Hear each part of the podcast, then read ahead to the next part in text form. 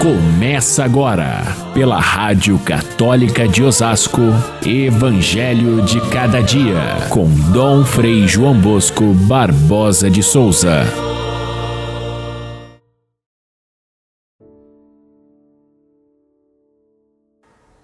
Fazei o firme propósito de não planejar com antecedência a própria defesa, porque eu vos darei palavras tão acertadas que nenhum dos inimigos vos poderá resistir ou rebater. É permanecendo firmes que ireis ganhar a vida.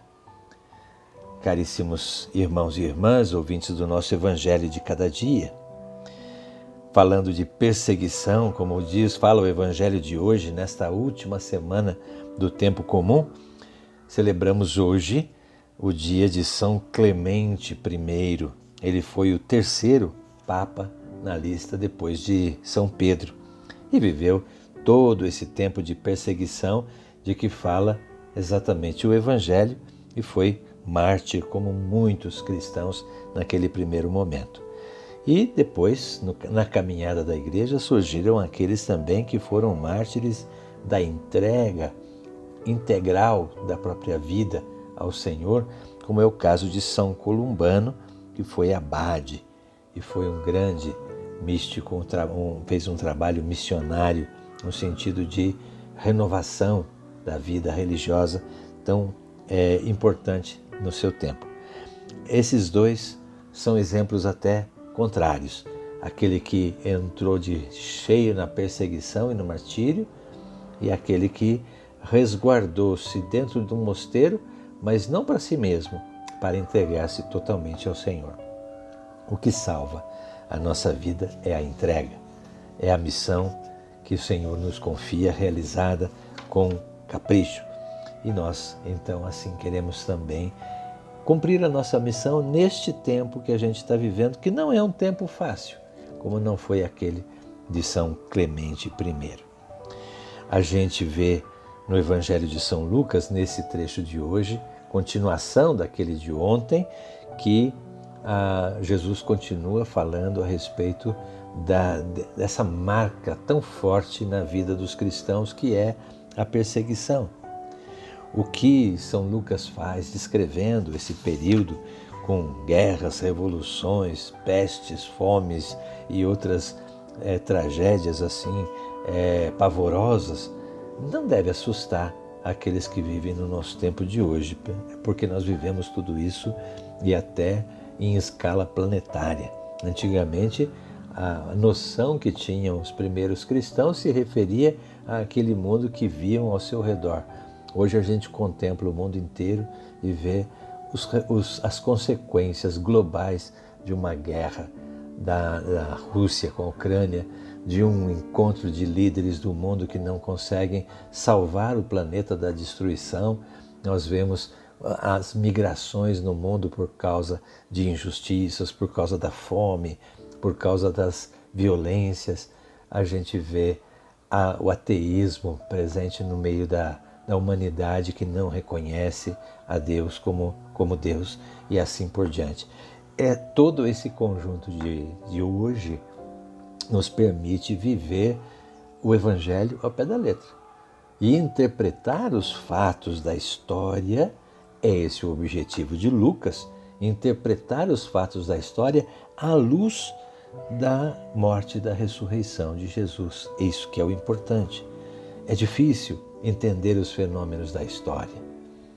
Quem sabe aqueles que estão vivendo hoje talvez vão entender daqui a 100 anos, daqui a 200 anos, quando os historiadores traçarem esse período em que nós vivemos, vão entender um pouquinho melhor como hoje a gente entende o que aconteceu no século passado, nas duas grandes guerras, ou então aquilo que aconteceu mais cedo ainda, no tempo do Iluminismo, no tempo da, do Renascimento, no tempo das Cruzadas atrás. A gente entende a história depois de que passou muito tempo interpretar os fatos que estão acontecendo agora é muito difícil, por isso nós temos versões diferentes. Nós temos analistas que dizem que a história está caminhando para esse lado e outros também com competência dizendo que é para o lado contrário. alguns prevendo um apocalipse final aí, onde parece que o mundo vai se derreter, e outros dizendo não, não é nada disso. O mundo está caminhando para uma nova civilização que vai surgir a partir dos escombros desse mundo que nós estamos vivendo. Ler a história é difícil, porém, para nós cristãos, o critério básico para entendermos o que está acontecendo na história é a morte e a ressurreição de Cristo, é o Evangelho, é o seu ensinamento.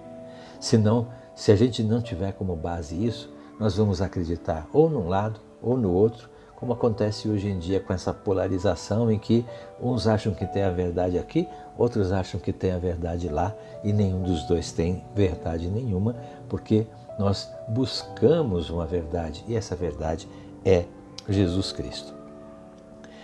Ah, o que o Evangelho de São Lucas nos quer dizer hoje, que é prático para nós, vamos pensar bem. A primeira coisa é que eh, Jesus nos diz que nós teremos perseguição.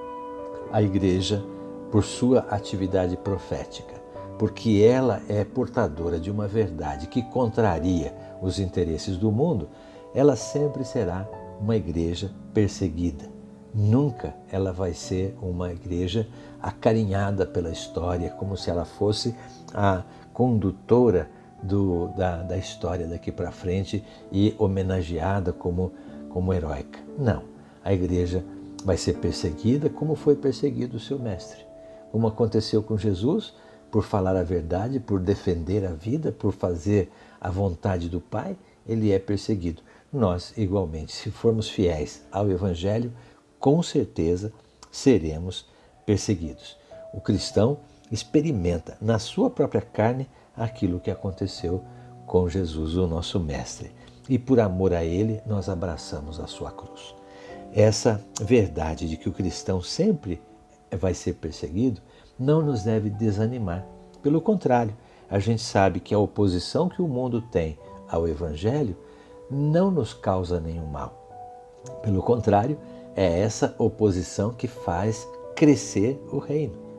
Quando nós somos, nós temos episódios de perseguição e mesmo de morte nos nossos grandes heróis e líderes, tanto do passado como do presente, a gente vê que o seu exemplo permanece, a sua mensagem fica.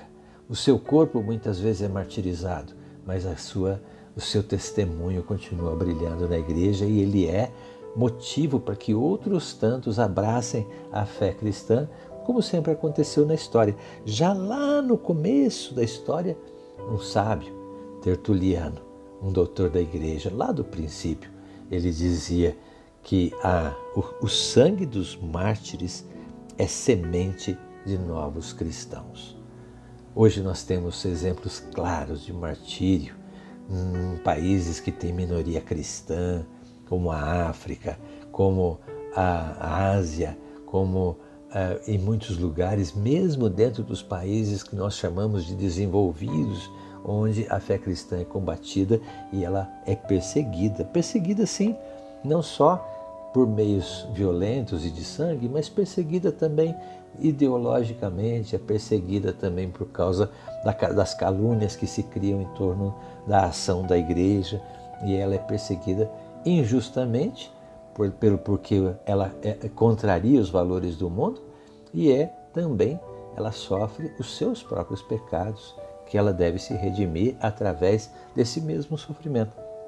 Portanto, a perseguição ela não é negativa, ela é sempre positiva, seja para nos corrigir, seja para darmos testemunho diante do mundo. E Jesus deixa claro: a, a, a gente que tem a verdade do Evangelho não tem que inventar palavras, não tem que inventar teorias para explicar a realidade do mundo. Temos o Evangelho. Jesus diz de uma outra forma, ele diz que é, é, não, não procurem é, palavras quando tiverem que é, dar testemunho diante do mundo, porque o Espírito Santo colocará nos seus lábios palavras tão acertadas que ninguém poderá rebater ou contradizer. Que palavras são essas?